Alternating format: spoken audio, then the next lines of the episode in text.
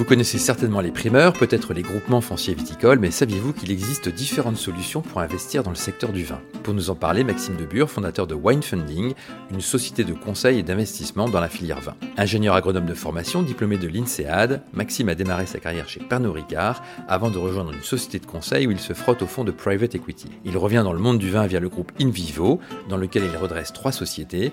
Il réalise alors qu'il y a certainement un pont à créer entre les amateurs de vin et les entreprises viticoles en recherche de financement.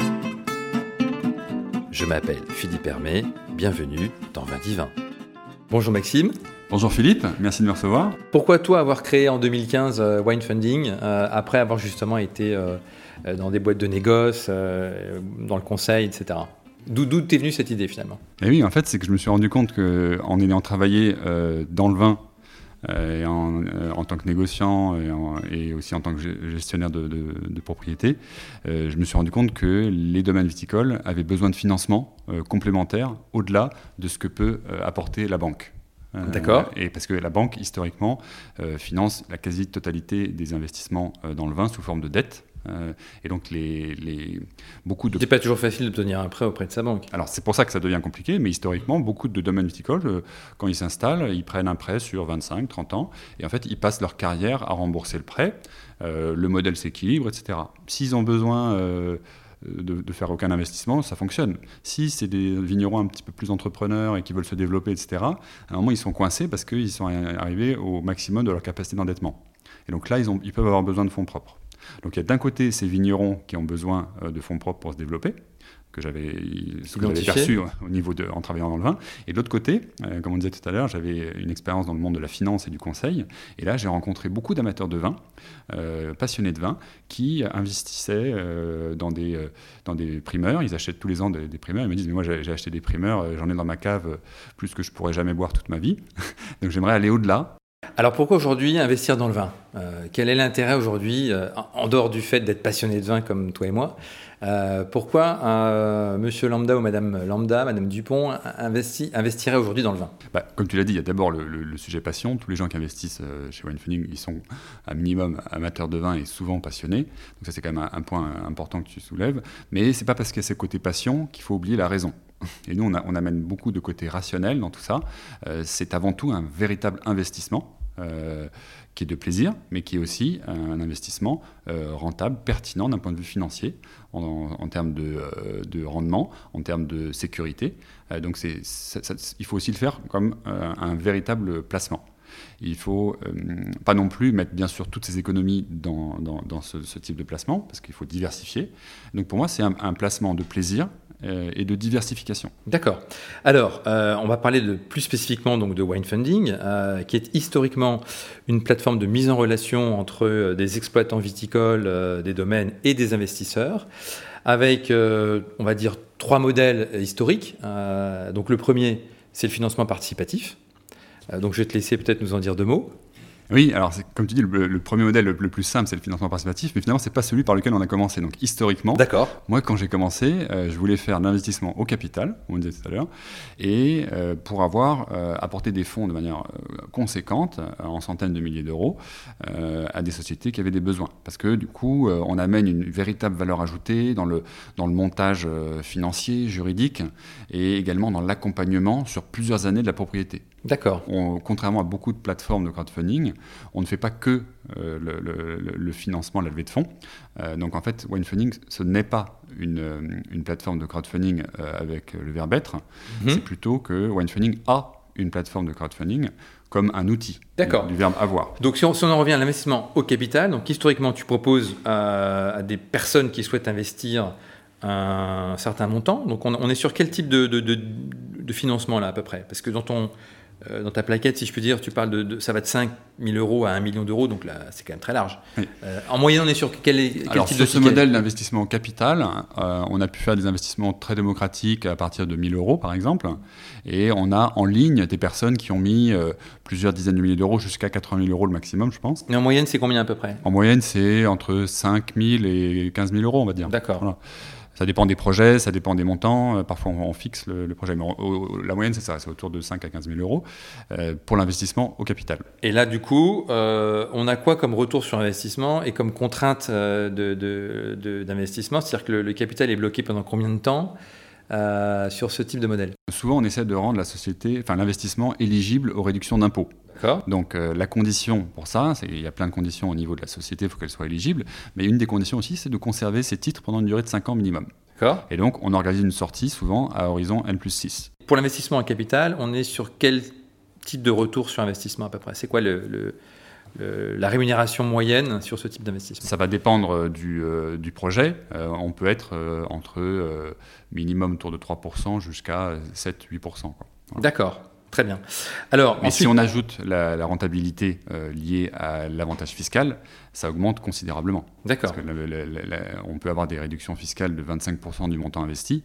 Donc quelqu'un qui investit 10 euh, 000 euros, il va économiser 2500 euh, euros d'impôts. Donc son coût net, c'est en fait 7500 euros. D'accord. Donc même s'il fait que 20% euh, de plus-value, il arrive à 12 000 euros, en fait, il, transforme 7500 en 12 000 euros. Donc ça, ça, booste la rentabilité. D'accord. Et donc les dividendes sont versés à quel moment sur ce, sur ce euh, type d'investissement? À la fin du, contrat ou, chaque année? Ça dépend des modèles. on fait vraiment du sur-mesure en fonction de ce que peut permettre l'entreprise. Mais typiquement, c'est vrai qu'on aime bien prévoir une sortie, par exemple à N plus 6 et à ce moment-là, euh, à la sixième année, euh, les personnes récupèrent la totalité de l'investissement euh, du capital. capital et la plus-value. D'accord. Dans d'autres cas, lorsqu'on a fait des investissements dans des sociétés foncières, ils peuvent toucher chaque année, ça rejoint un peu ce que tu disais tout à l'heure sur l'investissement locatif, s'ils investissent dans une société foncière, ils touchent une forme de le loyer, comme tu disais, qui est un, fermage en fait, mmh, mmh. plutôt un métayage, mmh. et en fait ce, ce métayage, ils le touchent chaque année. On a quand même des risques comme tout investissement. On peut avoir la, boîte qui s'écroule, on peut avoir des problèmes de récolte, de gel, euh, d'incendie. Bien sûr. Euh, donc le risque maximum, c'est quoi? C'est de perdre son investissement.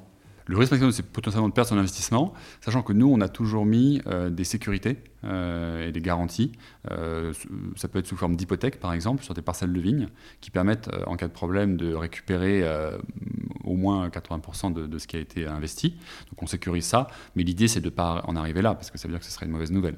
mais on essaie de sécuriser au maximum, effectivement, les investissements. Alors comment vous sélectionnez vos dossiers d'investissement? C'est quoi les critères? J'imagine qu'il y a des critères financiers, évidemment, mais est-ce qu'il y a des critères plus RSE euh, des critères humains, marketing Tout à fait, oui. En fait, on a un taux de sélectivité qui est assez euh, bas, c'est-à-dire qu'on a reçu 900 euh, demandes de financement à ce jour, depuis la création de le lancement du site en 2016. On a reçu 900 demandes de financement, on en a sélectionné 45 ce qui veut dire qu'on a 5%, quoi, 5 de, de, sélection. Et les, les critères principaux, c'est d'abord en fait la qualité du vin. Euh, qualité, ça ne veut pas dire des vins forcément euh, très chers, de, luxe, etc. Il y a des vins de, très abordables à des prix raisonnables. Donc qualité, ça veut dire que vous avez un comité de dégustation qui les, qui goûte, qui est composé de d'œnologues. Euh. Voilà. Donc on a déjà un, un, préfiltre qui est fait en interne, mhm. avec entre œnologues et personnes qui, connaissent bien le vin et qui savent surtout, on a appris ce que recherchent nos, nos wine funders en termes de, profil de vin, même s'il y a toujours une diversité, heureusement.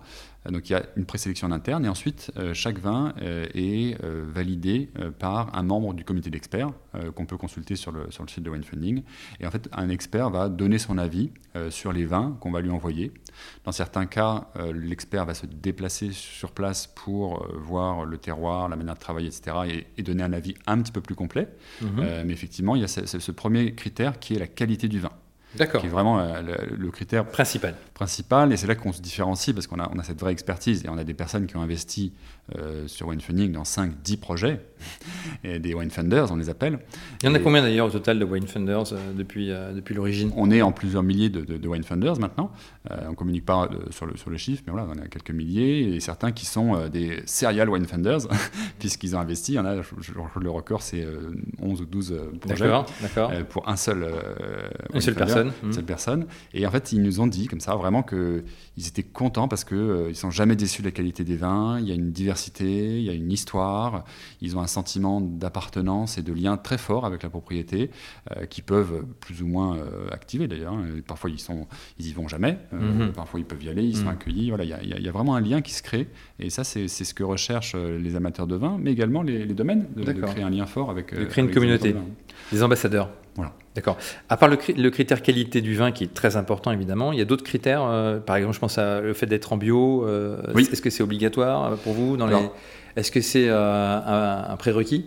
Alors, je ne fais pas euh, le, label bio euh, un critère. En revanche, la démarche doit être respectueuse euh, de l'environnement. Mhm. Et depuis le début, ça, ça fait partie de mes convictions personnelles, il faut que les entreprises aient une démarche pas forcément labellisé, mais au moins assimilable à une démarche RSE dont, dont tu parlais, responsabilité sociétale et environnementale, euh, parce que déjà, c'est ce qui, moi, c'est ce qui me semble important, d'aider ces entreprises qui travaillent vertueusement pour mmh, l'environnement et la mmh, société. Mmh. Et en fait, on se rend compte que même pour les investisseurs, c'est de toute façon aussi un critère qui est euh, déterminant ils n'ont pas envie de financer quelqu'un qui travaille en, chimie pure, euh, sans respecter l'environnement, en employant que de la main-d'œuvre illégale, etc. Ce n'est pas ce que les gens veulent faire. Donc il se trouve que mes convictions personnelles sont alignées avec euh, les convictions des euh, wine funders, parce qu'en fait, ils veulent donner du sens à leur investissement. En termes de géographie aujourd'hui, j'ai vu que c'était sur l'ensemble du territoire français plus international depuis 2021. Il y a, si on revient au marché français, est-ce qu'il y a des régions particulières sur lesquelles vous vous dites tiens, je vais miser là-dessus parce que c'est une région qui est encore sous-cotée ou euh, vous prenez les dossiers comme ils viennent et puis vous les sélectionnez euh, avec vos critères on cible pas de région en particulier, je pense. Euh, on est vraiment ouvert là-dessus. C'est vraiment la, qualité du projet, l'originalité euh, du projet, la qualité des vins, comme on l'a dit, la démarche environnementale. Et le troisième critère hein, dont on n'a pas parlé. La personnalité du vigneron. Voilà, ça je le mets, on va dire, dans, l'originalité du projet. Euh, mais effectivement, il y a aussi, il ne faut pas oublier, on en parlait en introduction, les critères financiers. c'est quand même aussi ce qui détermine le fait que c'est un bon investissement ou pas. donc là, on a, on a nos due diligence classiques sur, sur, le, sur le, le vignoble. Et on peut faire euh, parfois des, diligences très complètes, euh, jusqu'à un audit euh, des parcelles, le taux de manquant, etc. Et on va regarder bien sûr les stocks, la, valorisation de la marque, etc. Et comment vous, c'est quoi votre méthode de valorisation justement d'un domaine? Ah ben, on utilise des méthodes assez classiques. Hein. Il, y a, différentes méthodes. Les cash flow, vous utilisez quoi Voilà, bah, on, fait souvent des, moyens entre différentes, les, trois principales méthodes. Hein. D'abord, la méthode la plus classique euh, patrimoniale hein, sur euh, l'actif net. Euh, ensuite, il y a la méthode effectivement de, de discounted cash flow, la DCF, qui permet surtout pour des sociétés en, croissance, qui est très adaptée pour les sociétés en croissance, qui permet d'avoir une valorisation plus, on va dire, avantageuse pour le, pour le vigneron, mais réaliste quand même. Donc, on essaie de, mm-hmm. mitiger les, les, mm-hmm. ardeurs parfois des des, vignerons un peu ambitieux. Donc cette deuxième méthode, la DCF, et puis bien sûr la, méthode des multiples par rapport à des, transactions comparables. Voilà. Mmh, Donc c'est trois méthodes et on fait souvent une moyenne entre les trois. Et euh, c'est quand même souvent un point d'achoppement euh, dans les dossiers qu'on étudie. J'imagine, parce que vous avez des vues, des vues différentes comme toute. Euh, voilà, donc le vigneron qui se dit que comme toute société qui souhaite lever de l'argent, la société qui souhaite lever en veut plus, et, et vous forcément vous valorisez au juste prix quelque part. C'est ça. Et donc en fait, le, le, le, le, domaine veut parfois une valorisation. À, il pense que son domaine vaut 10 millions d'euros. Nous, on fait une, une, évaluation qui est euh, confirmée par un avis d'expert, euh, un expert foncier euh, indépendant. Ça, c'est important pour nous d'avoir une indépendance. Et, et, on va comme ça backuper notre, notre, valorisation. Et, ensuite, on arrive à une valorisation qui peut être parfois 20-30% inférieure à ce qu'avait imaginé le, vigneron. On lui démontre que de toute façon, c'est une valorisation qui, on va dire, qui est pour un temps qui est temporaire. Parce que les investisseurs, on a dit que, comme tout à l'heure, ils vont rester 5 à 7 ans. Donc en fait, c'est pendant cette période-là, en cas d'accident, si jamais il faut céder la société, on la cédera à la valeur vénale, qui est celle que nous, on estime. Et donc il faut que les investisseurs puissent récupérer le maximum de ce qu'ils ont mis. Euh, et pour ça, il faut que la valorisation à l'entrée soit juste. Et c'est là que les investisseurs nous font confiance, c'est parce que eux, ils n'ont pas les capacités la connaissance pour évaluer euh, correctement une entreprise de la filière vin, et ils nous font confiance. C'est notre rôle. On est conseiller en investissement participatif, on est un agrément de l'AMF, donc on doit conseiller nos investisseurs. c'est vraiment le point important. Et on, a refusé beaucoup de dossiers qui étaient magnifiques. On aurait pu trouver les fonds euh, sur des belles appellations en Bourgogne, à Pomerol, etc. Et il nous a semblé que ce n'était pas un investissement pertinent parce que la valorisation était trop élevée. Trop élevée. On aurait trouvé les investisseurs parce que c'était des beaux projets. Et je sais qu'il y a d'autres euh, acteurs qui sont moins scrupuleux, qui ne qui, challenge pas les valorisations. Nous, on a fait le choix de faire moins de dossiers, mais euh, on respecte ce, critère euh, à l'entrée. Donc ça, c'est la première, le premier point d'achoppement sur les critères financiers, c'est la valorisation à l'entrée. Mhm. Et l'autre point d'achoppement qui peut faire qu'on écarte des dossiers sur les, sur les critères financiers, ça va être la perspective de sortie. Nous, on ne veut pas que les investisseurs soient menottés à vie dans un investissement. Donc en fait, il faut absolument qu'il y ait une perspective de sortie. Le plus souvent, on essaie de faire une sortie euh, en interne, c'est-à-dire la société rachète euh, les titres des investisseurs qu'elle a fait rentrer. Une fois que le, une fois que le, projet s'est développé, que la société génère plus de chiffre d'affaires, de rentabilité, mhm. euh, elle a un peu de cash accumulé, elle a une capacité d'endettement supérieure parce qu'elle a plus de rentabilité et parce qu'elle a probablement souvent apuré certains prêts qui étaient en cours au moment du mhm. projet. Mhm. Et donc, ça permet de racheter les titres des investisseurs. Alors chez les wine fundés, ceux qui reçoivent effectivement ces financements, ça couvre un peu tous les métiers. Hein. J'ai vu qu'il y avait donc bah, des, domaines pour des financements de parcelles, de matériel, il y a aussi de maisons de négoce. Euh, il y a aussi le Wine Hub, une espèce de coworking à Bordeaux. Mhm. Donc c'est assez large en fait, finalement. Oui, oui, on ne s'interdit rien du tout. On, on finance euh, potentiellement toute la filière vin. Et la filière vin, ça va de l'amont euh, jusqu'à l'aval. Donc l'amont, ça peut être des fournisseurs. On étudie euh, des dossiers par exemple de barriques, fabricants de, des tonneliers, euh, des, de bouchons, ou en aval des distributeurs. D'accord. Un investissement dans des sociétés distributeurs. Quelle est aujourd'hui la plus belle opération que vous ayez faite ou la plus grosse chez Wayne Funding? Peut-être on peut parler d'une opération qu'on a faite et qui, euh, qui devrait se, déboucler euh, prochainement. Mhm. C'est une opération en Bourgogne. Mhm. on, a fait, on a levé 750 000 euros euh, pour restructurer le vignoble sur plusieurs années. Et c'était une opération qui devait arriver à un terme au bout de 6 ans. Donc une opération qu'on a fait en 2018 et la sortie a été prévue en 2024. Il se trouve que le business plan envisagé euh, était euh, volontairement euh, prudent. Prudent, exactement. Et donc le business plan a été dépassé. L'entrepreneur a fait mieux que prévu et il va pouvoir faire sortir les investisseurs un an et demi plus tôt. D'accord. Donc ça, sera, si tout se confirme et qu'il n'y a pas d'aléa de, marché d'ici là, ça serait notre première sortie avec 18 mois d'avance. D'accord. D'accord.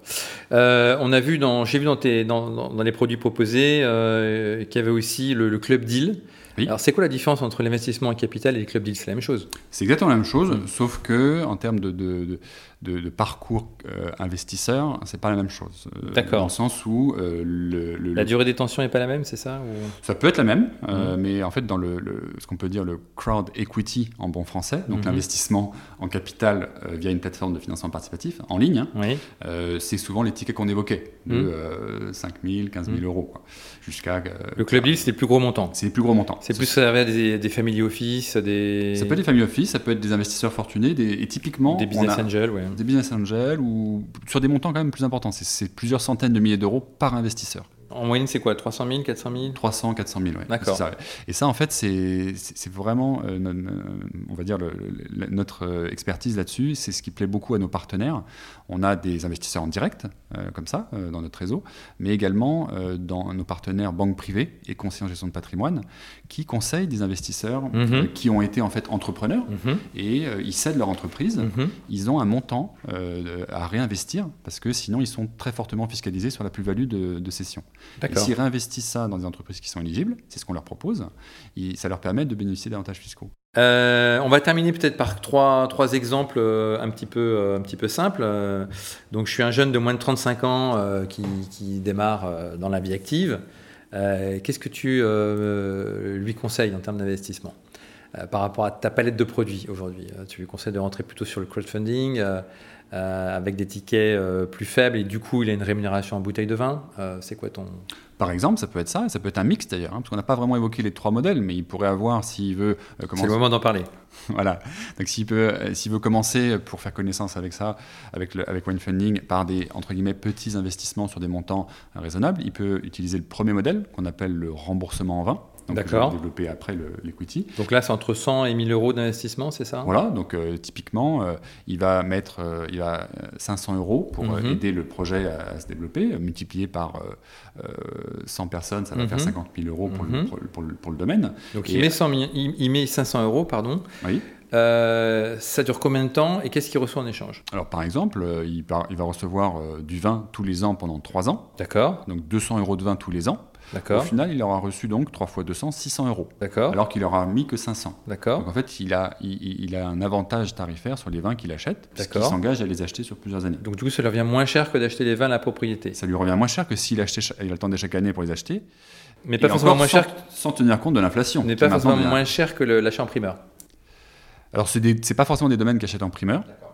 Déjà. Donc, mais ça, ça, revient, en fait, c'est très comparable. C'est bien que tu dises ça, parce qu'en fait, c'est très comparable à l'achat en primeur. Mais souvent, j'appelle ça les super primeurs. Parce qu'en fait, au moment où, on investit dans ce projet, les vins qu'on reçoit à la fin de la campagne, c'est-à-dire en général quelques semaines après, au moment où on investit, ils étaient déjà en bouteille. Mhm. Ceux qu'on reçoit l'année suivante, au moment où on a investi, bah, ils étaient certainement en élevage. Mhm. Mais ceux qu'on reçoit la troisième année et au moment où on a investi, ils étaient, les raisins n'avaient probablement pas poussé. Et parfois, il y a même des projets qu'on fait sur 4 ans ou 5 ans, parce que les vignes n'ont même pas été plantées au moment. Mhm. Donc il y a une vraie relation de fidélité sur le long terme. Et c'est ça que j'aime beaucoup apporter, c'est euh, rappeler aux gens, et c'est ce qu'ils viennent faire aussi en, faisant ça, ce qu'ils viennent chercher, c'est que l'agriculture, parce que la, vigne, c'est quand même la viticulture, c'est de l'agriculture avant tout, mhm. on est dans le temps long. Donc ça, c'est le premier modèle. La personne va recevoir un petit peu plus. Donc il y a un équilibre qui se fait, c'est toujours win-win entre le, le, wine funder et le wine fundé.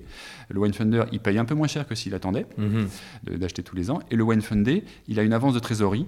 Donc en échange, il concède un prix il concède une partie de ses vins. Une, réduction. donc le deuxième modèle, j'ai un peu plus d'argent, je suis un peu plus vieux. Euh, donc là, c'est un modèle hybride, c'est ça Où j'ai à la fois un remboursement en nature et un remboursement en capital. C'est ça. Donc ça, c'est ce que j'ai appelé euh, en français euh, le prêt avec intérêt en vin.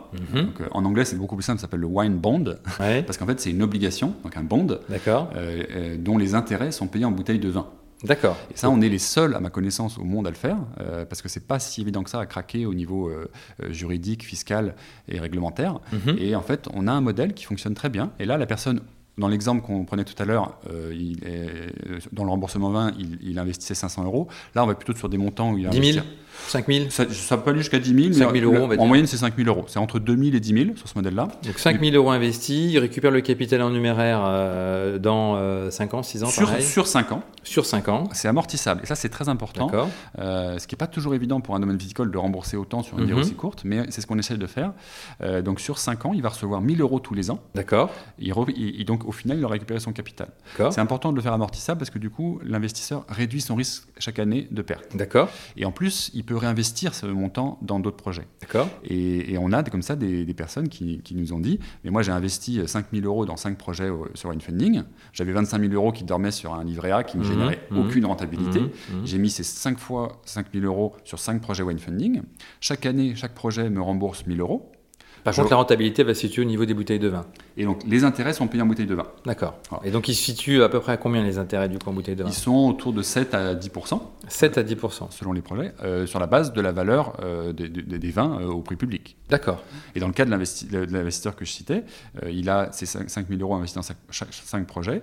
Il reçoit 1 000 euros remboursés tous les ans euh, de chacun des projets, ça lui fait 5 fois 1000, 5000 euros qui réinvestit dans un autre projet. Ah donc il a 25 000 euros qui tournent, il me dit c'est génial parce que j'ai l'impression de boire gratuitement, parce que ces, 25 000 euros que j'avais sur le compte bancaire, ils généraient aucune rentabilité. Et en plus, j'aide des vignerons à réaliser des beaux projets, donc c'est vraiment quelque chose qui me Et donc le troisième modèle, celui qu'on a vu, c'est l'investissement en capital. Et puis, euh, bah, dernier profil, hein, euh, puisque je parlais de, de trois, trois profils d'investisseurs, je suis un footballeur pro qui souhaite investir euh, dans le vin, je fais quoi? Je viens au club deal euh, Oui, oui, et, on n'a pas besoin d'être euh, footballeur pro avec des, salaires à, 6 ou plus chiffres par mois. non, ça peut être des personnes qui ont comme ça quelques centaines de milliers d'euros à investir. Mhm. et là, on va, on va former ce qu'on appelle un club deal.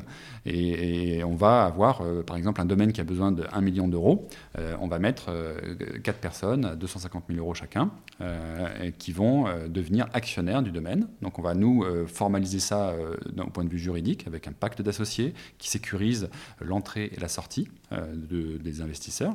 Euh, et, ensuite, les investisseurs vont récupérer leur argent. Alors pour terminer, qu'est-ce qu'il y a comme projet en cours euh, particulièrement intéressant sur lequel nos auditeurs pourraient investir? Bah, Actuellement, il y a deux projets sous forme de prêt avec intérêt en vin. Dans des régions en plus différentes.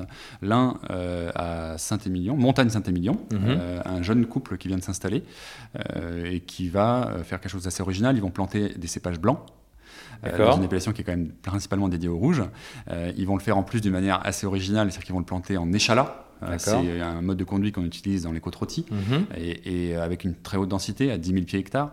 Et, ils vont planter quoi Du sémillon, du sauvignon Alors justement, ils ne savent pas encore. Parce que là, ils vont planter les porte-greffes et ils vont faire du greffage en plein champ. Et ils vont décider dans l'année qui vient euh, quels cépages ils vont mettre. Ce sera d'ailleurs probablement des cépages anciens. D'accord. Voilà. Et pour l'instant, on garde le suspense. Et ils vont travailler ça en biodynamie, bien sûr, et avec euh, le, le, travail du sol euh, au cheval pour limiter le tassement. Donc ça, c'est un, beau projet qui est dans, la région bordelaise. Ils cherchent combien de, à lever combien d'argent? Alors là, ils cherchent 40 000 euros pour financer cette plantation et l'accompagnement de la plantation sur les trois ans à venir. Et un autre projet en international qui est aux Açores, dans un endroit magnifique. Souvent d'ailleurs, quand la, quand la vigne est dans, dans, un, dans, un, bel endroit, on pense qu'elle s'en comporte bien, et mieux, et les raisins, c'est encore meilleur. Et aux Açores, c'est vrai qu'il y, a en plus, avec les, embruns marins, il y a une, il y a une belle euh, fraîcheur dans ces vins. Eh ben, c'est super. Bah, écoute, euh, merci Maxime d'être venu. Merci Philippe. À très bientôt, et puis euh, bah, bonne chance pour, les, pour ces projets. Merci, au revoir. Au revoir. Merci d'avoir pris le temps de nous écouter et de nous être fidèles. Vous êtes en effet toujours plus nombreux à écouter ce podcast, à nous suivre sur les réseaux sociaux. Vous pouvez également vous abonner au club Vindivin sur vindivin.fr. Ce contenu a été créé avec le soutien de Alma, société de conseil en croissance digitale qui accompagne les petites et moyennes entreprises dans leur transformation digitale à travers les leviers du e-commerce, de la data et de la publicité. Dans le prochain épisode, nous irons à la découverte de l'association des vins d'abbaye. En attendant, portez-vous bien.